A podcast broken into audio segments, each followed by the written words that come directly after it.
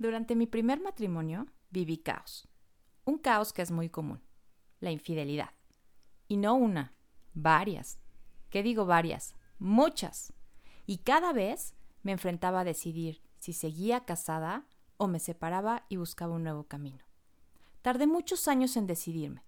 ¿Por qué? Porque el miedo me invadía. Pero un día tomé la decisión y todo cambió mujer, psicóloga, esposa, mamá, amiga, emocional, sensible, todo al mismo tiempo y todo en esta vida. Yo soy Vi Morales. Todo lo que soy y voy descubriendo de mí me enseña cómo amar el caos. Hola, hola, ¿cómo estás? Bienvenida a mi episodio número 3 de Amando el Caos, donde hoy te platicaré sobre el miedo, una de las emociones más incomprendidas, pero que como todas, es muy útil y poderosa. Hoy todo se centrará en entender cuándo está haciendo su trabajo y cuándo nos está deteniendo para poderlo eliminar. Bueno, no eliminarlo, controlarlo. Bueno, más bien, usarlo a tu favor y que sea tu mejor herramienta. Así que, como escuchaste al inicio, para mí este capítulo, esta historia es muy particular.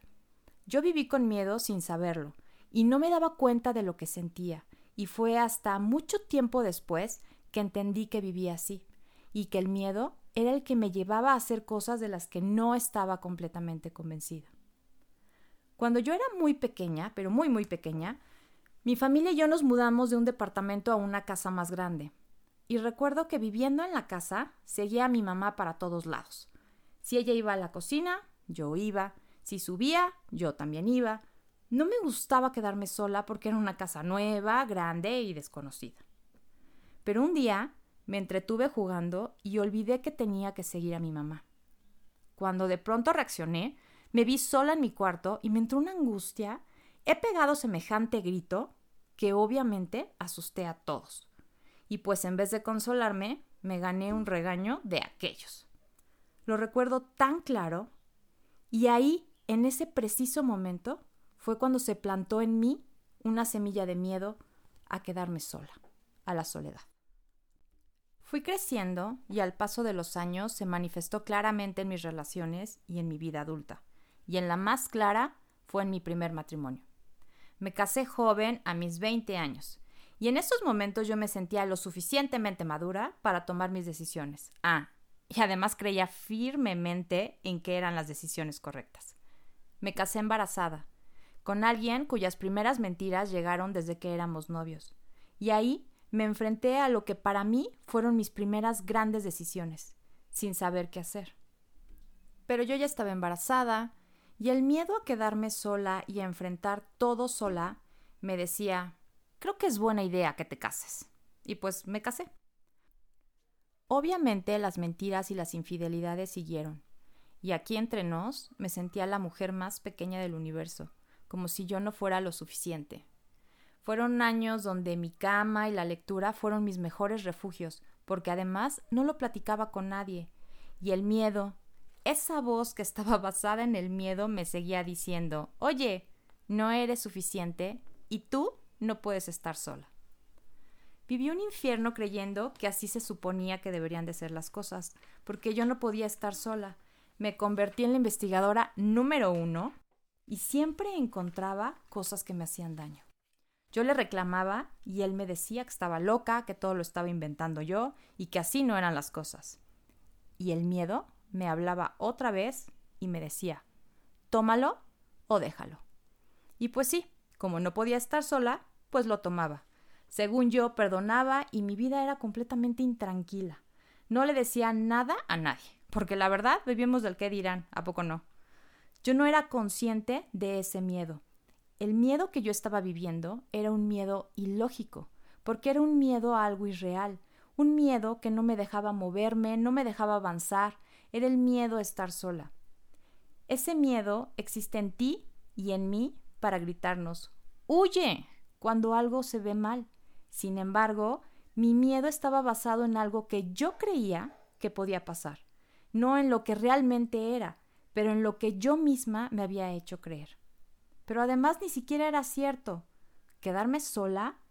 Yo no estaba sola, tenía mis hijos, mis amigos, mi trabajo, pero en ese momento yo no lo veía, porque esa voz en mi cabeza me seguía diciendo todo lo contrario.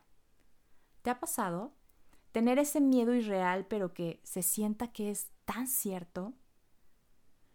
Neto, neto, la pasé muy mal. Pero en todo lo que nos pasa siempre hay una big picture. Y hoy, con el pasar de los años y el aprendizaje, lo puedo ver y te lo puedo platicar. El miedo se manifiesta en situaciones en las que no tenemos control, en lo que es desconocido. Pero alimentar de miedo eso que ya te está pasando y que ya es un caos, no cambia la realidad de lo que es o de lo que va a ser. Tenemos que entender que el miedo es real por el simple hecho de que es y está. No lo puedes eliminar, pero sí está en nuestro control transformarlo en algo fortalecedor. Por ejemplo, todos tenemos miedo a perder a un ser querido, pero es tu decisión si desperdicias el tiempo que tienes con ese ser querido o ese mismo miedo hace que aproveches el tiempo con él al máximo. A eso me refiero, los miedos los tenemos todos, pero tú decides cómo usarlo y cómo vivirlo. Pero cuando el miedo es irreal, y no me refiero en irreal a que no lo sientes, también lo sientes y está, pero es irreal porque el miedo en sí es por algo inexistente.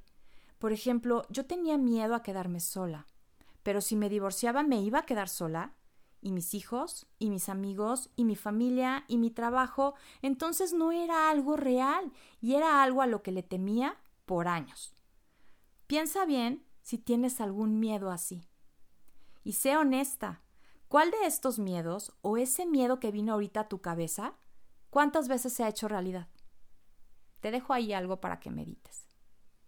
Pero bueno, después de varios años de vivir en una ruedita como de hámster, un día decidí tomar terapia. Y es difícil tomar la decisión de ir a terapia. Yo lo decidí porque sabía que lo necesitaba. Y además estaba estudiando psicología y sabía que debía de predicar con el ejemplo.